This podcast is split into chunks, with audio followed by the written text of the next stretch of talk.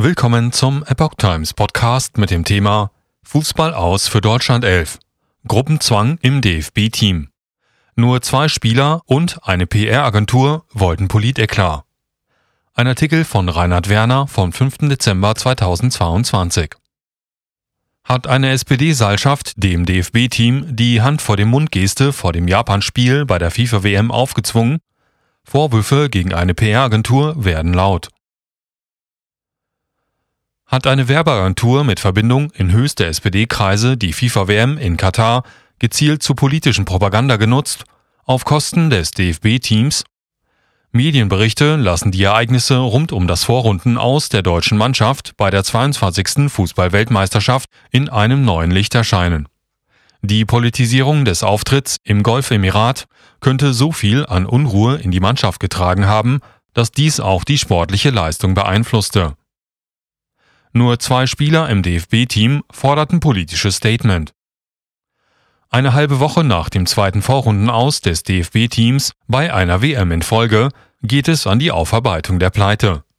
Mittlerweile hat die Social-Media-Debatte um das aus Sicht vieler Zuschauer zu politische Auftreten der Mannschaft den medialen Mainstream erreicht. Auch wenn sportliche Faktoren letztlich auf dem Platz den Ausschlag gaben, könnten die Ideologiedebatten den Teamgeist geschädigt haben. Dies unterstreicht unter anderem ein Bericht der Bild-Zeitung.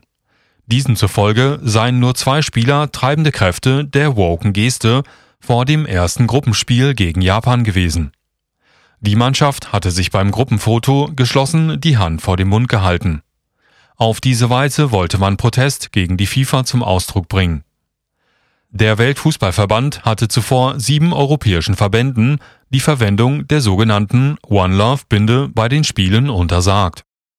Die Europäer wollten mit dieser auf die Menschenrechtslage in Katar und insbesondere die Situation der LGBTQ-Community im Emirat hinweisen. Eklat bei der Mannschaftssitzung. Die FIFA wollte jedoch eine Instrumentalisierung des Sportes für politische Botschaften verhindern. Aus den Verbänden hieß es, man wolle für das politische Zeichen notfalls eine Geldstrafe in Kauf nehmen. Als der Weltverband jedoch sportliche Sanktionen für einen Verstoß gegen seine Anordnung in Aussicht stellte, gaben die beteiligten nationalen Verbände klein bei.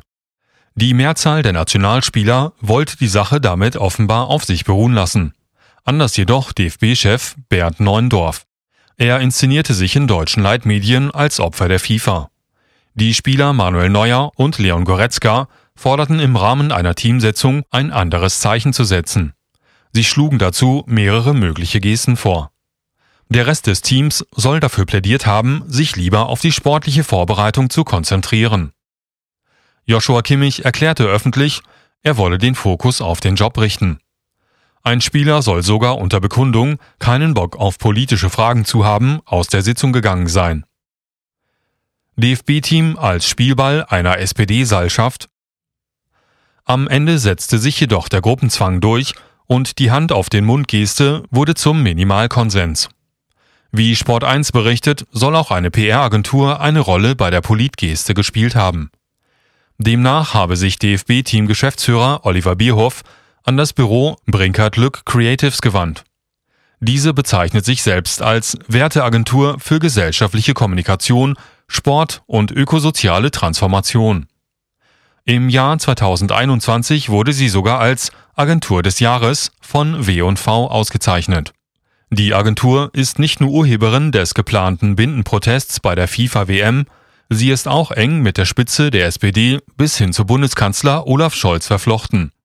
DFB-Chef Neuendorf war in den 2000er Jahren aktiver Politiker der Sozialdemokraten in NRW. Brinkert Lück zeichnet sich neben Kampagnen für SPD-Politiker auch für die jüngste Corona-Impfkampagne der Bundesregierung verantwortlich. Bereits im Vorfeld des WM-Turniers hatte Leon Goretzka im Rahmen einer Brinkert-Lück-Kampagne in Aussicht gestellt, wir treten in Katar für unsere Werte ein. Möglicherweise haben die meisten seiner Mannschaftskameraden erst später davon erfahren, dass man ein politisches Zeichen von ihnen erwarte. Hitzelsperger äußert sich selbstkritisch. Mittlerweile geben sich auch ursprüngliche Befürworter politischer Statements während der Fußball-WM selbstkritisch.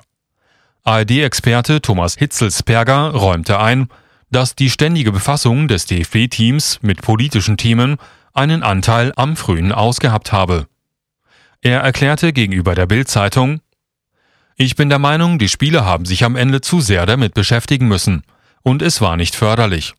Aber man muss auch sagen, kein Spieler hat es bislang als Alibi genutzt, und das fand ich sehr, sehr gut. Vor dem Turnier hatte Hitzelsberger gegenüber dem SWR erklärt, der geplante Protest mit der One Love Binde in Katar gehe nicht weit genug. Er forderte gleich das Zeigen der Regenbogenfahne. Mittlerweile sagte er, wir, und ich beziehe mich da natürlich mit ein, oder auch der Verband, können natürlich nicht von der Mannschaft fordern, dass sie das jetzt machen muss. Es wird nicht mehr funktionieren. Wir sind dafür richtig auf die Fresse geflogen. Es bleibt offen, inwieweit es im DFB nun Konsequenzen für die Akteure in Verband und Mannschaft geben wird. Immerhin hatten auch schon bei der WM 2018 außersportliche Agenten eine möglicherweise dem Erfolg nicht förderliche Rolle gespielt.